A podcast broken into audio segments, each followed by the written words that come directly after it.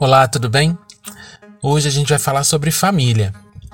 E ao longo da minha vida eu já vi tanta gente é, abdicando da família, abrindo mão. Eu mesmo já tive uma época que achei que a minha felicidade é, consistia em me manter longe da minha família e fui embora para um outro lugar, para um outro estado do país, para poder fazer a minha vida. E ao longo de um ano e meio eu adquiri uma doença, uma enfermidade. E eu não entendi, porque tão novo na época, eu acho que eu tinha por volta de 23 anos, acredito. Eu não entendia porque tão novo eu tinha adquirido uma doença é, cardiovascular.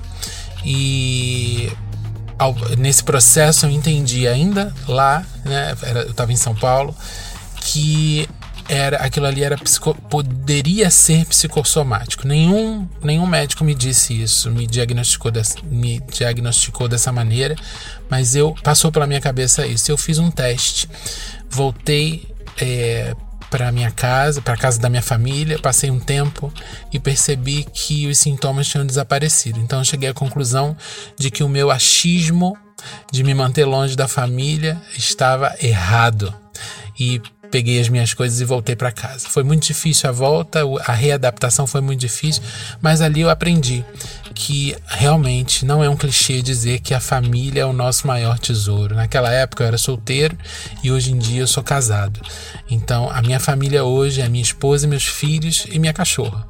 E eu os vejo sim como o meu maior tesouro, como a minha base, como a minha base para de, de a minha base de manobra, a minha o meu pit stop para é, recolocar o combustível, né, e prosseguir a jornada.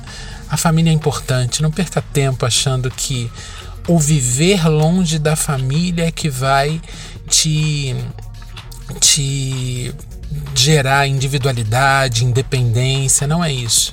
E quando eu falo do longe, eu também não falo geograficamente longe, eu falo em relação ao coração, aos sentimentos, né?